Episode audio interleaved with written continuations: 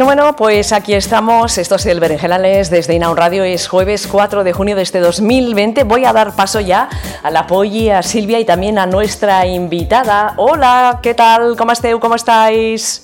Hola. Hoy tenemos, hoy tienen dos Silvias tenemos hoy, ¿eh? Ah, sí, sí, sí. tenemos a nuestra Silvia y tenemos a Silvia Sicoe, que bueno, ayer triunfó en TV3 y bueno, que siempre triunfa, ¿no? Por las redes, pero ayer más, porque la vio más gente en el programa de TV3, qué fort. Mm. Com, com, Bien, bueno, creo que el share que se consiguió es de 17%, que son unos 400.000 espectadores o así, que hoy en día, que hoy en día que las audiencias están tan repartidas, pues creo que está muy bien, la verdad. Fuimos la, el programa más visto de la franja, de la franja horaria, y eso que teníamos a UT. Con lo cual está muy bien. Eh, pero bueno, mm, bien. Yo creo que después también lo ve mucha gente online que esas estadísticas todavía no las tenemos, pero cada vez más gente lo ve en el ordenador, incluso a la carta posteriori. Entonces, hasta dentro de unos días no sabremos. Pero bien, bien, es buena visibilidad, yo creo que muy bien. Eh, que conste que hace un año y medio salí en el Chester de, de y allí me vio casi un millón de personas. Eso sí que fue fuerte porque me paraba la gente por la calle. Oye, tú has salido esta tele. Y digo, coño, si el Chester no lo ve nadie. Parece que no lo ve nadie. Yo pensaba que no lo veía nadie, pero se ve que ese con Alaska y tal tuvo mucho éxito. Pero bueno, bien, bien. Yo muy contenta del feedback que me ha dado lo de ayer. Creo que la gente quedó muy contenta y bien. Silvia, lo que sería interesante sería explicarnos cómo, cómo funciona el programa, ¿no? Cómo llegaron a ti, cómo te proponen hacer el programa. Y yo lo he estado viendo, es súper interesante. Eh, cuenta un poco a la audiencia, quien, que no ha visto aún el programa, que, cómo es, cómo te contactaron contigo, ¿Qué, pasó? A ver, el, formato es un formato muy chulo, muy novedoso, es un formato belga que en Bélgica ha tenido muchos premios, ha tenido varios premios internacionales eh, de la crítica y tal, porque realmente es bastante atractivo. Es, una, es un poco peliagudo, porque la verdad es que hay gente que no le gusta mucho, porque roza el límite de lo que te puede sentar mal, lo que es el humor. Y claro, es una cosa que no depende tanto del propio guion, sino del receptor de esa broma. O sea, tratar según qué temas con humor. Y mira, y el tema LGTBI todavía está muy de esto, pero cuando hablas de enfermedades terminales, de la muerte y así, puedes afectar a mucha gente. Entonces, es un, es un formato muy arriesgado. Y yo creo que lo han capeado bastante bien. Dentro de lo que cabe a la mayoría, quizás dicen, bueno, el monólogo es lo que más sobra y tal, pero en general está gustando. Y, y, después, lo que yo creo que está muy, muy bien hecho de este programa es los castings. Los castings a mí me llegaron, porque la mayoría de los que he hablado les llamaron ellos, o sea, no, no fue mm, llamada general y que se presente todo el mundo, sino que ya buscaban unos perfiles muy concretos. Sí que hubo un casting, hubo un casting bastante completo, pero también son colectivos que son pequeños, entonces es difícil encontrar buenos perfiles y yo creo que se lo han trabajado muy bien. La gente del Terrat han hecho unos, yo toda la gente que he conocido de, que, que han participado son gente súper positiva, son gente que han superado esos tabús y esas discriminaciones sufridas de una forma proactiva, de una forma, pues esto, en positivo, ¿no? Con, viéndolo todo, pues, con, afán de superación. Y, y, eso le da al programa eh, pues bueno, un aspecto yo creo que bastante bueno, porque la gente del colectivo que lo está viendo se sienten optimistas, porque dicen, mira, ves, se ven reflejadas en las personas que salen allí viendo los problemas que han tenido, pero viendo que los han superado con ganas. Y no, no es un programa de víctimas, de decir, mm. uy, para superar el tabú vamos a ver a esta gente que lo ha pasado tan mal, que no sé qué. No hay ninguna, incluso el programa de enfermos terminales que yo pensaba esto será la muerte. La verdad, la verdad es que me quedé alucinada. De hecho, eh, Joan Viñas, una de las personas que salía en ese programa, yo lo conozco y no lo sabía que salía en ese programa y cuando lo vi me quedé, ¡Oh! anda, el Joan Viñas tiene una enfermedad terminal, ¿no? O sea, para mí fue, me afectó mucho y sin embargo lo vi tan optimista, tan habiendo aceptado también la situación. No sé, qué pensé, joder, es que es un programa para sentirse bien. Si tú eres de uno de esos colectivos, sales reforzada, ¿no? Sales diciendo, coño, qué bien, que, que damos una visibilidad positiva. Y eso es lo que más me gustó de ese programa. Cuando me hicieron el casting ya lo vi enseguida, que buscaban eso, buscaban referentes positivos y es lo que yo quiero ser. O sea, yo como activista creo mucho en la visibilidad positiva y como persona trans lo he de hacer porque tenemos una visibilidad horrible. el, problema, de las personas trans es que somos víctimas, y todas estamos maltratadas, todas, es un desastre la imagen que se está dando al colectivo trans cuando no es cierta. O sea, sí que pasamos momentos de discriminación chungos y hemos hecho cosas o tenemos que hacer cosas que no es normal que se tengan que hacer, pero no hay que victimizarse por eso. O sea, haber hecho trabajos sexuales no significa que seas una puta. Significa que en un momento dado alguien no te ha alquilado el cerebro y te han alquilado las manos o la boca. o sea, es así. O sea, yo lo veo así. Para mí no es un. Yo no soy eso. Yo hice eso quizá en un momento dado para salir del paso porque la discriminación me llevó a eso pero no me he de victimizar por eso. He salido de eso y, mi intención es trabajar de lo mío. O sea, no, no, voy a pensar que soy eso porque como me discriminan me voy al fondo del, del foso, ¿no? No, no, es, es, una actitud positiva y creo que ese programa lo refleja bien. Y el, funcionamiento, es tal como lo plantean, es decir, eh, pasáis unos días juntos conviviendo, ¿es así? Sí, sí, nos invitaron a pasar una semana, bueno, cinco días, de lunes a viernes, a una, a una masía del Empordà que habían alquilado, muy grande, muy chula, la verdad es que un sitio fantástico y te pasas cinco días de convivencia allí. Eh, David Verdaguer tiene una de las habitaciones, estamos viviendo allí, y el equipo técnico viene cada mañana a las nueve de la mañana, hacen sus grabaciones y tal, y a las nueve horas, 10 de la noche, después de cenar, se van. Pero cenábamos y comíamos todos allí juntos y tal. Y de vez en cuando cogíamos, cogíamos furgonetas y nos íbamos a las diferentes localizaciones a hacer, a hacer los exteriores. Nosotras, las del equipo, las del episodio LGTBI, sufrimos un percance y es que coincidió con el huracán aquel el Gloria. Wow. Y, allí en la zona de Girona se inundó todo, de hecho se inundó la casa con dos palmos de agua. Eh, fuimos a grabar a Girona al cabo de tres días cuando pudimos salir por la lluvia. Nos fuimos a grabar a Girona y no pudimos volver porque habían cortado las carreteras. Tuvimos que bajar a Barcelona a dormir. Bueno, fue fue un caos de grabación que todavía no entiendo cómo han podido grabar un programa y, montarlo, porque realmente fue caótico. Las localizaciones no podíamos ir a ellas porque estaban cortadas las carreteras, tenían que inventar localizaciones nuevas, pero en general son un equipazo. La verdad es que la gente del Terrat vamos, una coordinación perfecta. Teníamos ahí un cocinero que nos cocinaba súper bien y que, vamos, nos tenían como reyes. Yo me hubiera quedado un mes y medio. Normal. Fue, fue súper chulo. Y después, claro, convives con otra gente de tu colectivo pero con puntos de vista diferentes, porque dentro del así como por ejemplo los de obesidad, todos eran obesos, los de enfermedades terminales, todas tenían enfermedades las experiencias son muy diferentes, las de un gay, una lesbiana, una, una persona transmasculina, transfemenina, además incluso en situaciones diferentes. Eh, Gorka, el transmasculino, pues ha, hecho su transición en un pueblo muy pequeñito, que es Aitona, que al lado de Lleida, donde yo lo conozco mucho porque yo soy de allí, de aquella zona. Eh, en cambio, yo mi transición la he hecho en Barcelona, pues bueno, en Girona, por ejemplo, para, para ser, ser, lesbiana en Girona es otro rollo porque, porque Rosa es además es guarda urbana, con lo cual en su trabajo también es otro tema. Son experiencias muy diferentes y compartir todo esto en todas las conversaciones que tuvimos fue súper enriquecedor. Incluso el tema de la, de la Yolanda, la persona intersexual, que es de Valencia, a mí me, me pareció una historia tan desconocida, o sea, tan especial, todo el mundo me lo ha dicho, dices que es que ojo con la película de, la, de las personas intersexuales, o sea, no sabemos lo que es que te operen para adecuarte a un género o a un sexo que después no sabes si sentirlas que es tuyo, o sea, es como que te remueven mucho y eso es, vamos, a mí me pareció una experiencia genial. Quiero decir, eh, genial el aprenderla y el conocerla, no que te haya pasado.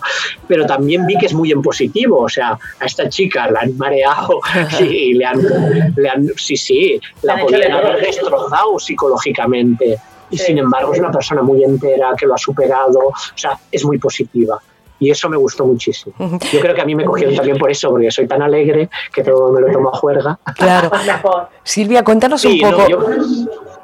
Iba, a preguntarte, Silvia, cuéntanos un poco tu, historia, que la cuentas en Tabús, pero también nos gustaría escucharla así ahora aquí en directo en el Berenjenales. Bueno, mi historia es un poco especial porque la mayoría de veces que oímos historias trans dicen, ah, de pequeñito ya lo parecía, ya lo era, ya lo sentía y después depende de su entorno, pues lo pudo vivir o no y eso pues le ha traído más problemas o menos, pero bueno, ya tenemos la idea de que una persona trans lo es desde pequeñita y puede ser que lo sea, pero también puede ser que no lo sepa ¿vale? Entonces lo mío es como un poquito especial, porque yo ya tenía cincuenta y pico de años, o sea, es que soy muy mayor. Bueno. no parezca, no parezca, no, no me no parezco, pero ya tengo 55 años. Y bueno, yo con 52 años me creía un hombre heterosexual y jamás me había planteado el tema del género. Pero un día descubro que el tema de la orientación sexual y la identidad de género no van ligados, no tienen por qué ir ligados, empiezo a estudiar o a, leer mi pasado, mi vida, en, clave de género y me doy cuenta que hay muchas situaciones en las que debería haber sido mujer para vivirlas correctamente, o que si hubiera sido mujer me hubieran sido más fáciles, o que realmente esa mujer interior ya salía en esas actitudes siempre desde el punto de vista de mi educación. Yo estoy educada para, bueno, en plan binario, o sea, en plan decir cosas de hombres, cosas de mujeres, un hombre es insensible, una mujer es sensible. Em, ya sabemos que la teoría, y sobre todo dentro de los feminismos, esto queremos acabar con ello, pero que queramos acabar no quiere decir que no lo tengamos dentro interiorizado. Entonces a mí me pasaba esto, que me daba cuenta de que mi parte sensible, cariñosa, amable, dulce, era mi mejor parte y era una parte que siempre había ahogado, siempre había tapado con una capa de masculinidad tóxica, eh, dura y nada sensible para no ser vulnerable. O sea, pensaba que ser sensible es vulnerable, por lo tanto, me pondré una capa de insensibilidad para que no me hagan daño. Y esto es una cosa que se construye sin darte ni cuenta desde pequeñita, ¿vale? Mi ejemplo ese de, que di en el tabús de de ser, de ser muy chulo y ser muy ligón y por eso vas con las chicas, eh, es el ejemplo claro de cómo se construye una capa de masculinidad. O sea, yo era el chuleta que iba con todas las tías. ¿Pero por qué iba con las tías? No iba con las tías porque me las quisiera ligar, iba con las tías porque me sentía más a gusto. Pero no me daba ni cuenta. O sea, yo estaba muy bien con las tías y me habían convencido, yo tenía en la cabeza y todo el mundo tenía en la cabeza, que claro, era porque me gustaban las tías que estaban más a gusto con ellas. Pero lo que pasaba es que, bueno, las conversaciones me gustaban más, los temas que hacíamos, todo, ¿vale? O cosas de esas que te dicen, bueno, pero tú jugabas al fútbol o jugabas a muñecas. bueno, yo no podía jugar a muñecas porque iba a un colegio de tíos y en mi casa éramos tres tíos, entonces no había muñecas a mi alrededor. Yo no podía jugar con muñecas porque las tenía. En el patio jugaba al fútbol porque era lo que jugaba todo el mundo. Pero resulta que leyendo eso a posteriori, digo, sí, pero yo siempre me pedía ser portero. Y digo, ¿y por qué me pedía ser portero? Porque no es lo mismo pelear por una pelota que cuidar una portería. Claro. Es una actitud distinta. Distinta, totalmente distinta de la actividad. Eso es lo que cuenta. Eso es la, la actitud esa. Que después le llamemos femenino o masculino es un tema social. Es un tema de cultura. Pero bueno, yo le he llamado femenino porque es como lo entiende la gente y si eres una persona sensible, cariñosa, dulce, porque te has sacado esa capa de, masculinidad y, muestras tus características buenas, tus mejores cualidades, la gente lo acepta mejor si tienes un aspecto femenino, ¿vale? Porque ser un hombre eh, dulce, cariñoso, es, como, ay, qué maricón, ¿no? O sea, es como, eres como poco hombre, ¿vale? Entonces es mucho más fácil vivirlo en femenino para cara a la gente, ¿eh? O sea, yo si me, con estas tetas que me costaron 3.000 euros, si entro en un bar, la gente me, me, trata de mujer. ¿no? El camarero me dice, ¿qué desea, señora? Y yo me quedo contenta porque ya me está tratando como yo me siento, ¿vale? Si no me feminizo, si no me feminizo, me dirá, ¿qué desea el caballero? Y me sentará como un tiro. Entonces, prefiero ir a favor de la corriente que me canso menos, ¿sabes? Lo, que me sorprendió mucho, eh, tanto en tu caso como en el de Borca, es que la transición o el, desde que hicisteis ya pistoletazo de salida fue muy rápido, desde hace dos, tres años, no más, ¿no? Sí, bueno, es que yo, soy de las personas que hago eso, ¿eh? yo en todo. O sea, yo soy expeditiva. cuando o sea, a veces me cuesta mucho decidirme por las cosas, pero cuando he decidido, lo hago. Claro. Y esto lo que pasó es que también estar a medias es muy chungo en una transición, ¿vale? Yo los primeros momentos de mi transición psicológicamente lo pasé muy mal, porque es lo que decía, tú te sientes de una manera, te miras en el espejo y te ves fatal. Te ves, dices, pero ¿qué coño es ese tío disfrazado? ¿Sabes? Entonces, claro, y la gente de alrededor además te lo ratifica, porque eres una cosa extraña. Entonces, eh, claro, no es lo mismo tener una carita fina, que te has hecho el láser y que te, con las hormonas te queda finito, que da gusto tocarla, que tener una cara con la sombra de la barba. ¿Sabes lo que te quiero decir? Eh, la gente te mira raro, dice, pero ¿dónde va esta maquillada y con, y con barba, no? Entonces, eh, bueno, es lo que decíamos. Intentas ir a favor de la corriente lo antes posible para que no te afecte psicológicamente. Yo delante del espejo he llorado mucho diciendo quisiera ver una cosa que no veo, no soy capaz. ¿Y por qué? Porque lleva mucho tiempo. Tú piensas una cosa, cuando tú te empiezas a maquillar, es como coger a una niña de 10 años y meterla delante de una caja de maquillaje y no decirle nada ni explicarle nada. El desastre será total. ¿Vale? Va a parecer un mono de feria y eso es lo que parecemos al principio, las personas que empezamos la transición, porque no sabemos hacerlo, nadie nos ha enseñado además se nos complica mucho la cosa, porque incluso el vestir, el comprar ropa, los tallajes, no los conoces. Eh, piensa que el patronaje, yo que hago patronaje, que me gusta mucho la costura, eh, el patrón es totalmente diferente. Yo tengo unos hombros de XXL en talla de mujer, ¿vale? Pero tengo un culo de M. de talla M. ¿Sabes? Entonces, claro, yo, yo me compro una chaqueta de hombre y es ancha de arriba y estrecha de abajo. Pero cuando quiero comprarme una chaqueta de mujer, que es la que me gusta, de color rosa, con sus volantitos, con sus cosas, resulta que de arriba tiene unos hombritos así y tiene un trasero así de grande. Entonces, bueno, yo tuve la suerte de que al ser costurera me lo arreglo. pero y de hecho se lo he arreglado a muchas amigas también. Pero, pero claro, es un problema desde el primer momento. Además, cuando vas con ese aspecto tan masculino, te da mucha vergüenza ir a comprar y que te vean comprando en una tienda de femenina, ropa femenina y, al principio lo pasas fatal y entonces coges las cosas así como quien no quiere la cosa, me cojo esta y te largas y ni te la pruebas ni nada. Y como estás acostumbrada a las tallas de tío, dices, claro, yo gasto una L, vale, o una M que gastaba yo de hombre de aquí Imagínate, me compro un jerseyito o un vestidito talla M, llego a casa y no cabe por ningún lado. ¿Por qué? Porque es súper pequeño. Entonces, todo esto al principio te complica mucho la vida, no sabes combinar la ropa, no tienes una mamá que te diga cómo hacerlo. ¿vale? La feminidad es una cosa que, como es cultural, se aprende. Entonces, eh, el problema es que las mujeres trans lo necesitamos, porque eh, también dices, bueno, tú puedes ser mujer y no ser femenina ya, pero es que si eres una mujer trans y no eres femenina, te tratan de tío. Ya, claro. Y, ahí es donde está el dilema. Después hablo con chicas feministas y me dicen, bueno, es que tú perpetúas los roles femeninos y, y eso no está bien. Digo, no, es que yo no los perpetúo, yo soy una víctima. Yo necesito feminizar mi aspecto para que la gente me trate como me siento. Entonces eso hay que entenderlo. Ojalá podamos destruirlo. Ojalá, mira, hace un momento estaba en una emisora de radio que me estaban haciendo también una entrevista y estaba explicando exactamente lo mismo.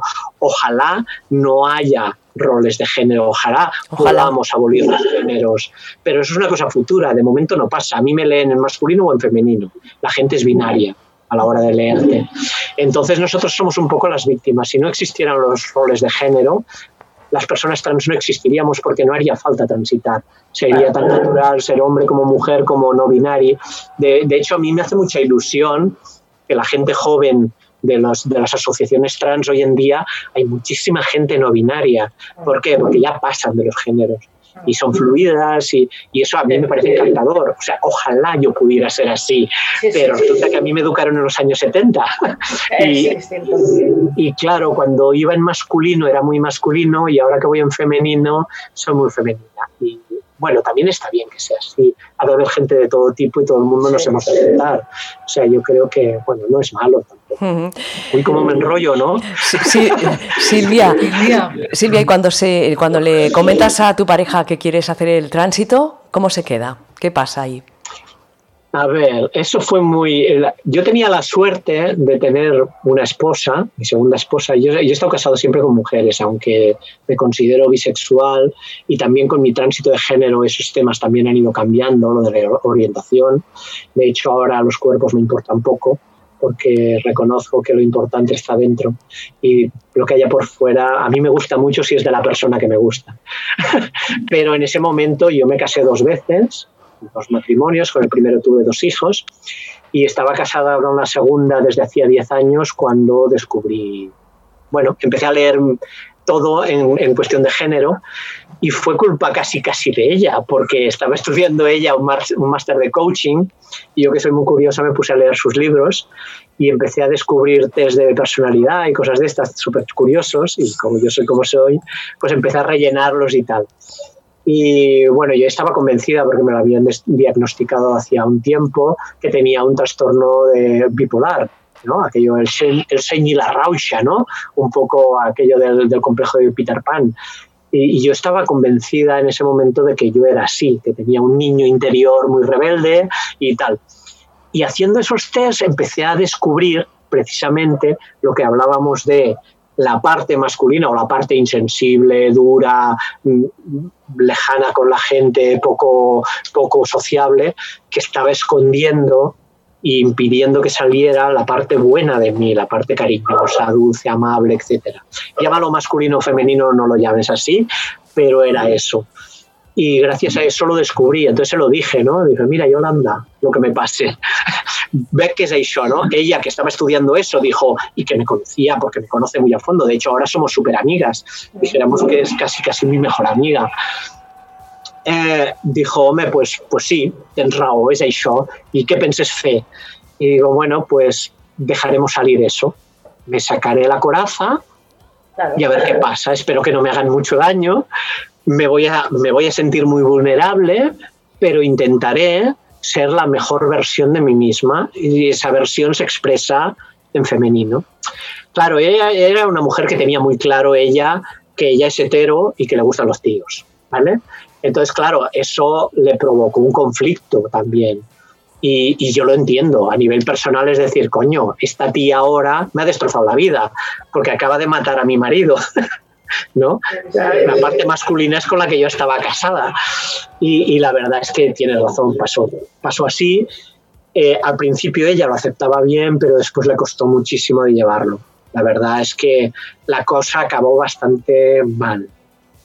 Tardamos tiempo en recuperarnos de eso porque los últimos tiempos de convivencia a mí me costó mucho encontrar habitación porque como persona trans en pleno tránsito la gente no me quería, o sea, yo llamaba y decía, ¿qué alquiláis una habitación de señoritas? Sí, vale, pues soy Silvia.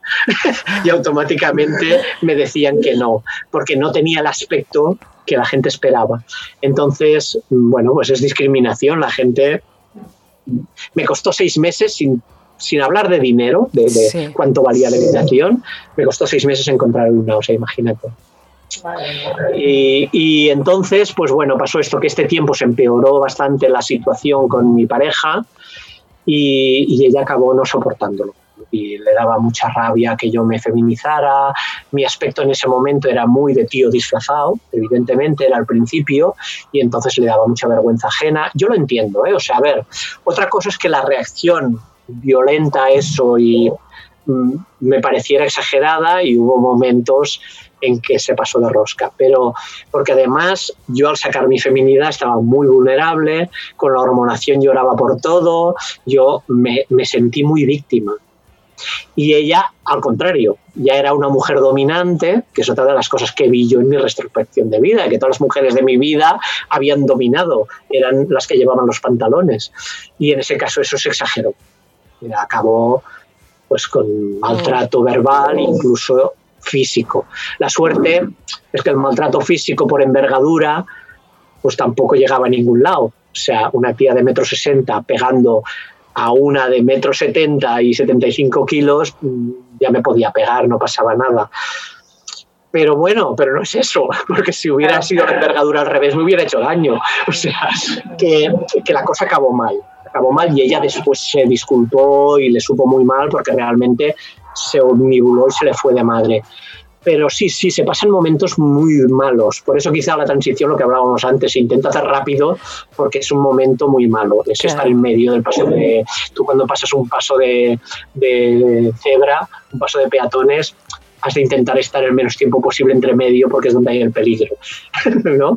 Entonces, bueno, pues fue eso, ¿no? Un poquito. ¿Sabes que, sabes que, sabes que creo que mm, escuchando tu historia y también es muy similar a la de otras historias de personas trans, uh, gays, lesbianas que, que, que nos hemos dado cuenta un poco ya cuando eres mayor, ¿no? De que tu vida no va por donde tenías que ir. Que yo creo que le pasa a mucha más gente, pero que no se atreve a hacer esta introspección y esa revisión de su vida con esos ojos de género. Yo creo que si la gente se atreviera más, mucha gente, ¿eh? no toda la, toda, vaya, seguro que hay muchas personas que son heteros y nacieron heteros y morirán heteros, pero hay otro porcentaje, creo yo, más importante del que pensamos, de personas que si se pararan a pensar, ¿no? Cómo son en realidad y cómo han vivido y cómo deberían vivir.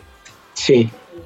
Harían no, yo, yo lo tengo muy claro. Yo cuando hice este ejercicio de introspección y de, de leer mi vida en clave de género y ver como la retrospección de vida toda esta, la verdad que es una cosa que me aconsejó la psicóloga, la Sorevera de, de, de Transit, de Soraya, sí, me dijo, intentemos hacer este ejercicio y tal. Y claro, empecé a ver tantos ejemplos, ¿vale? Como el de este de, del chuleta en el display que iba con las chicas, como el de jugar a fútbol, como el de no jugar con muñecas, pero hacer titellas, que era como muy artístico. Yo siempre lo escondí mucho detrás del tema artístico. Yo hacía, yo hacía títeres, y entonces, claro, mi abuela me enseñaba a coser para hacerles la ropa, tal. ¿No es jugar con muñecas? Pues no, pero joder, es que... Era lo que más se parecía.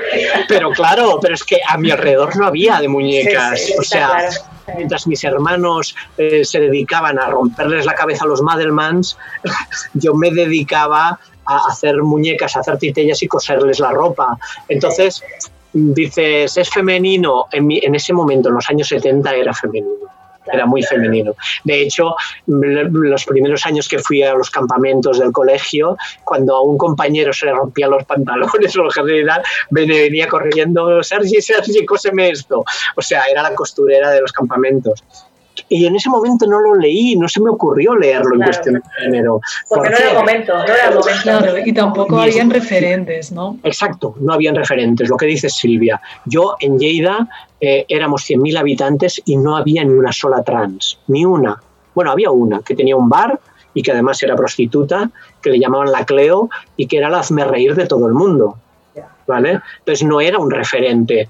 Para ti, ser femenina representa que eres gay y como las, los tíos no me gustaban especialmente, ¿vale? Porque a mí me atraen los cuerpos femeninos, que eso es una cosa que he descubierto después, que un cuerpo femenino no tiene por qué ser de una mujer. pero claro, eso lo sé ahora, a los 50 años, pero entonces para mí era, no me gustan los tíos, pues no soy gay, no soy gay, pues he de ser masculino. Claro. ¿Vale? Entonces, si me plantean este dilema, yo me iré hacia lo masculino. Y eso es lo que hice durante 50 años, no planteármelo. Pero después lo lees en cuestión de género todo y dices, ¿y mis matrimonios qué? Pues mis matrimonios son un reflejo de mi madre. Una mujer muy autoritaria que dominaba a mi padre, que le decía todo lo que tenía que hacer y que le llevaba, ¿vale? Y yo hacía lo mismo con mis mujeres. O sea, ¿dónde vamos de vacaciones? Donde digan ellas. ¿Dónde tal? O sea, yo era muy sumisa, te llevo aquí, te llevo allá. O sea, sí que era el tío, o sea, yo proveía, yo solucionaba, yo incluso a nivel sexual yo empotraba, pero era porque me decían ellas o porque ellas necesitaban que tenía que hacerlo y yo cumplía mi papel, lo que me habían enseñado que tenía que hacer y lo hacía muy bien, ¿eh? no, no, no, no, no, no, no, de, verdad que quedaban contentas, al menos eso dicen, ¿vale? Pero no dejaba de ser un papel. Al cabo de unos meses el sexo se diluía, desaparecía y pensabas, eso es que ya se ha perdido el amor, ya no hay, ya no hay ganas, ya... Pero no es verdad, yo de ganas tenía igual. Y ella me gustaba igual. ¿Qué coño pasaba allí? Pues allí pasaba que había dos gallinas en un gallinero, pero no lo habíamos notado. O sea, llegaba un momento que el empotrar ya se había cumplido, ya había hecho mi rol, y a mí, ¿qué coño me empotra? O sea, ¿quién me empotra a mí? ¿Vale? Y entonces se estropeaba la relación, ¿pero por qué? Pues porque las dos esperábamos lo mismo, ¿sabes? Pero yo no me daba cuenta en ese momento. En ese momento era, bueno, se ha pasado el amor, ya, ya nos hemos aburrido.